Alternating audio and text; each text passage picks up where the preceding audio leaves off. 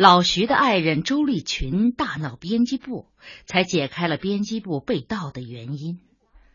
周丽群不顾白小栋的劝解，拿着小梁的日记本，一会儿哭一会儿骂，足足闹腾了近两个小时，才总算泄了火，收兵回家去。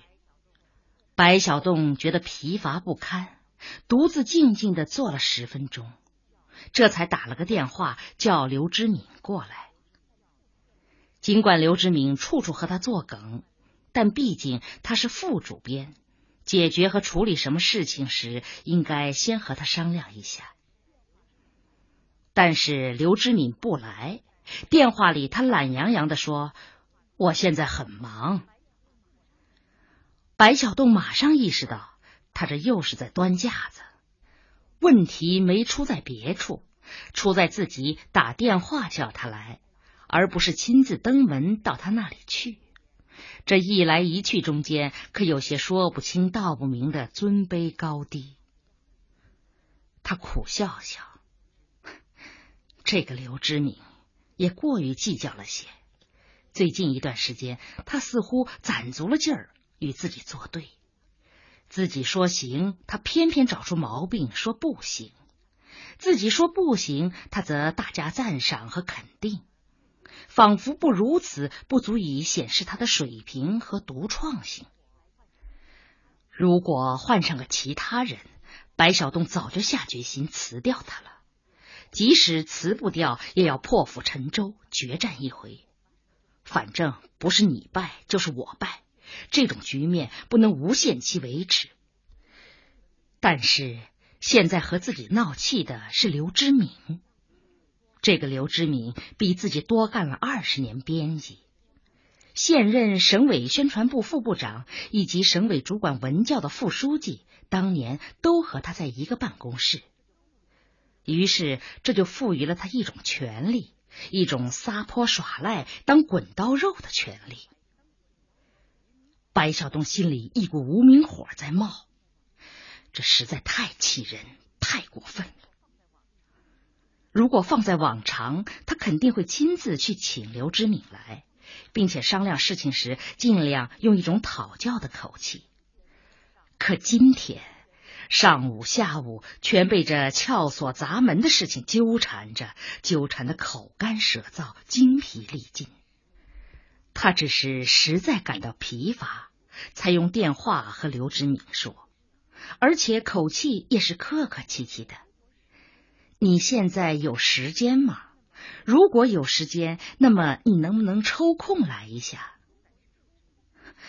但是刘志明仿佛早就预见到了这一切，根本就不回答有没有时间，而是居高临下的逼问什么事。一等他说出事情，便马上爱答不理的回敬：“对不起，没时间。”既然如此，干脆。谁的意见也不征求了。白小栋拨响了编辑室的电话，电话是小梁接的。老徐在吗？啊，刚出去。去什么地方了？不知道。白小栋犹豫了一下，是不是先和小梁谈谈？不过这似乎不妥，毕竟老徐年纪大些。考虑问题会更加沉着，也更加现实，这样可以使事情处理的圆满和周到一些。但是小梁似乎猜出了他的心思，竟主动进攻了。白主编，找老徐是为了我们俩的事吗？白小栋没有回答，也不知该怎么样回答。如果是为了这件事。我去不行吗？小梁倒勇敢的出奇。白小栋终于答应。那好吧。没过三分钟，门被敲响，请进。小梁进来了，他穿了一件大红的滑雪衫，头上戴着一顶自织的绒线帽，显得很精神，很有几分魅力。白小栋站起身为他倒水，一边斟酌着该怎么样才使小梁不至于太尴尬，同时又能把问题说清楚。白主编，刚才周丽群到你这儿来闹了一场。是，听说是他把我的日记本偷去的。啊，是他昨晚上派儿子撬开锁的。你对这事怎么看？我还不清楚这件事的前前后后，所以暂时不下结论。日记现在在哪儿？在我这儿。你看日记了吗？没有。那太好了。要是你看了，我就可以到法院去告你。告我？当然告你了。一个堂堂大主编，竟连这点起码的法律常识都不懂，偷看别人的信件和日记，不仅是不道德的，而且是违法的。他这是真的还是假的？那么振振有词，白小东心里不由得有些感慨。现在的年轻人确实不可思议。这个小梁平素看着很腼腆的嘛。怎么一到关键时刻就显示出他的果断和坚决？这一连串老辣的进攻，真能够使别人立即陷入一种被动的位置，而他则大义凛然、穷追不舍的缉拿犯人。不过，假若他进一步提出要把日记本收回，自己是答应还是不答应？不答应，这是小梁私人的东西。主权在他，答应吧。周立群所恃无恐的正是这本日记，临走时还再三叮嘱，这本日记就是罪证。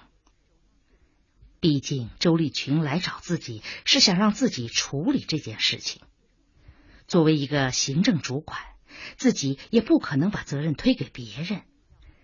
尽管没有必要摆出一副正人君子的面孔去训斥老徐和小梁。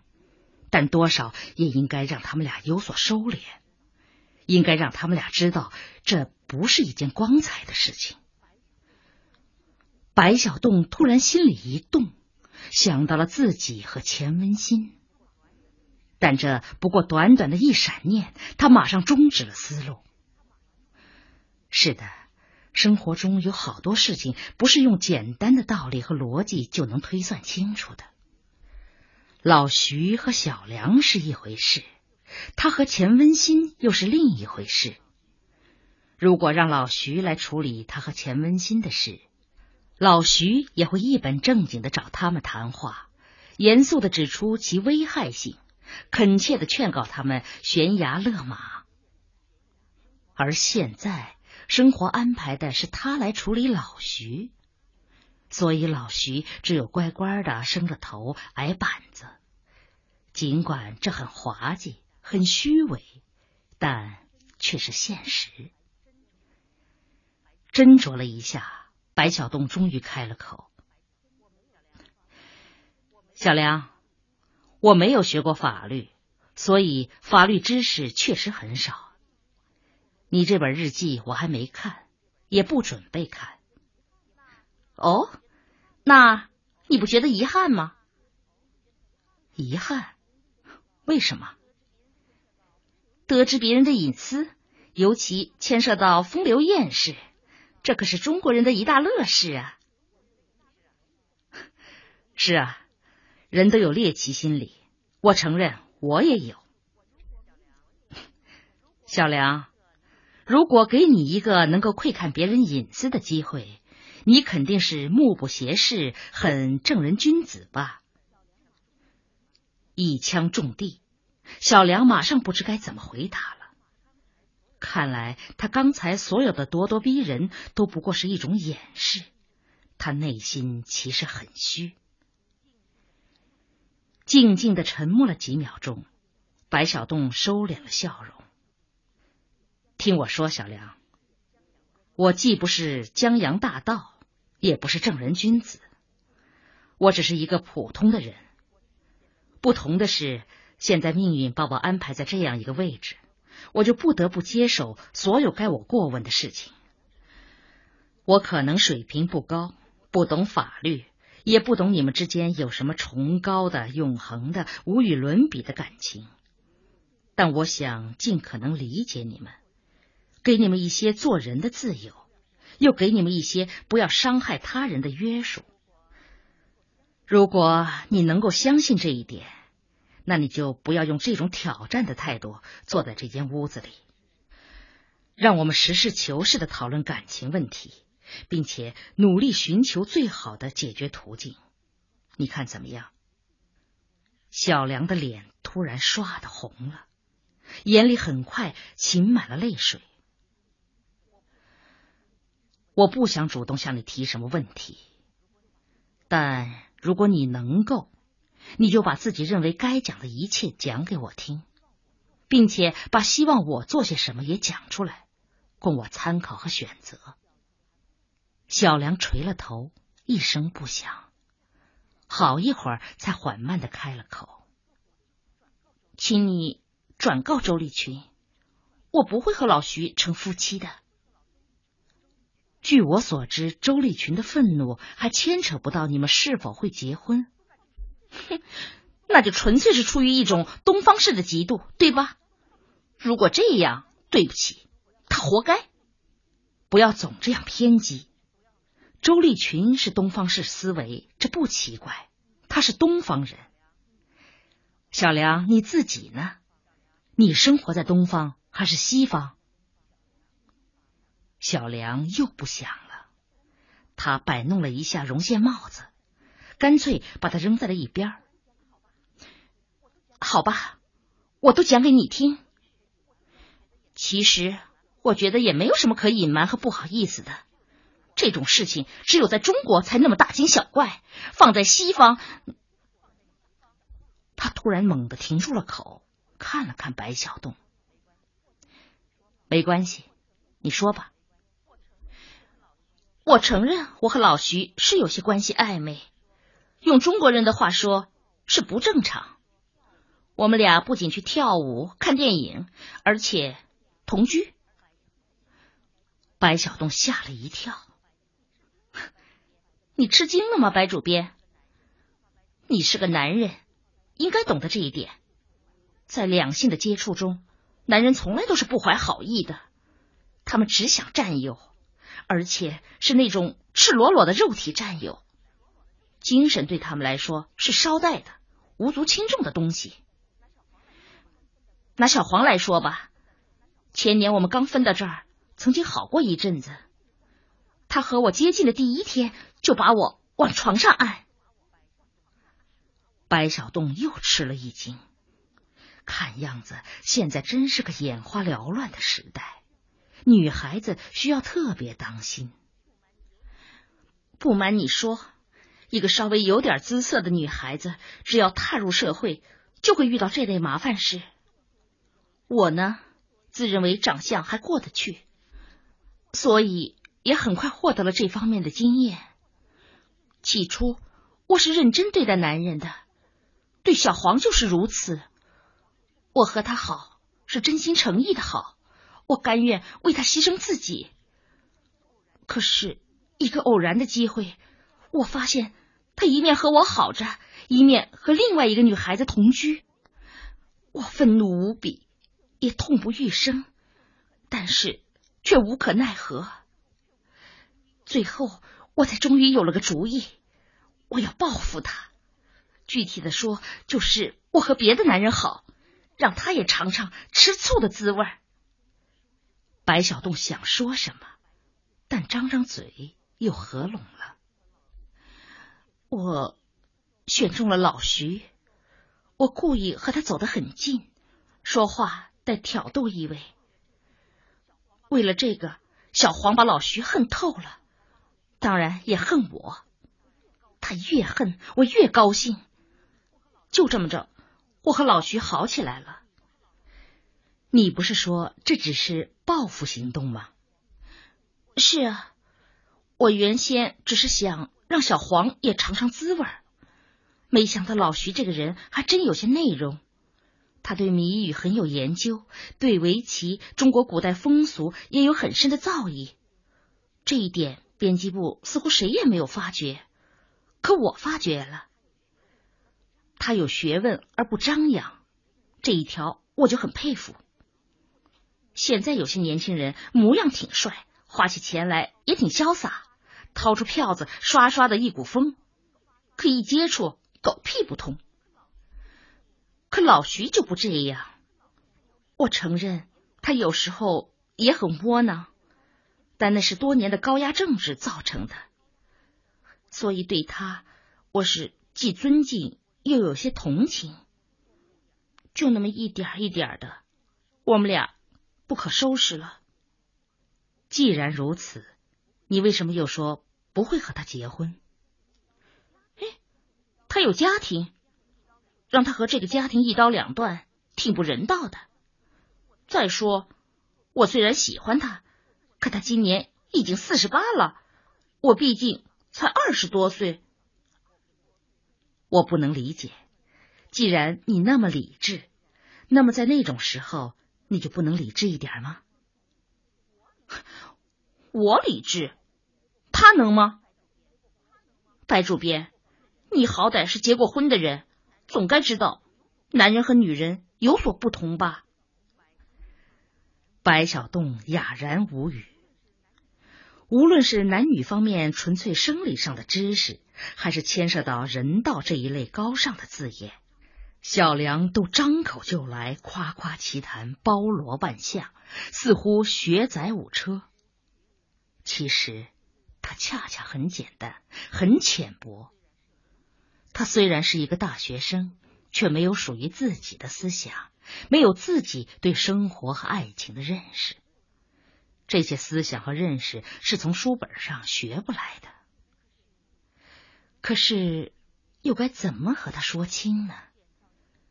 现在这些女孩子张口男人女人，闭口性感性欲，似乎只有她们掌握着最时髦、最先进也最纯粹的感情理论，也似乎只有她们悟透了人生真谛。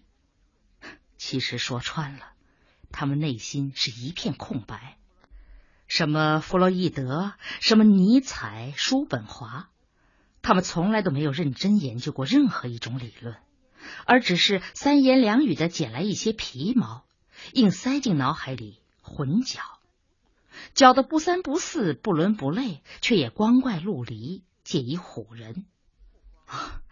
不光唬别人，而且唬自己。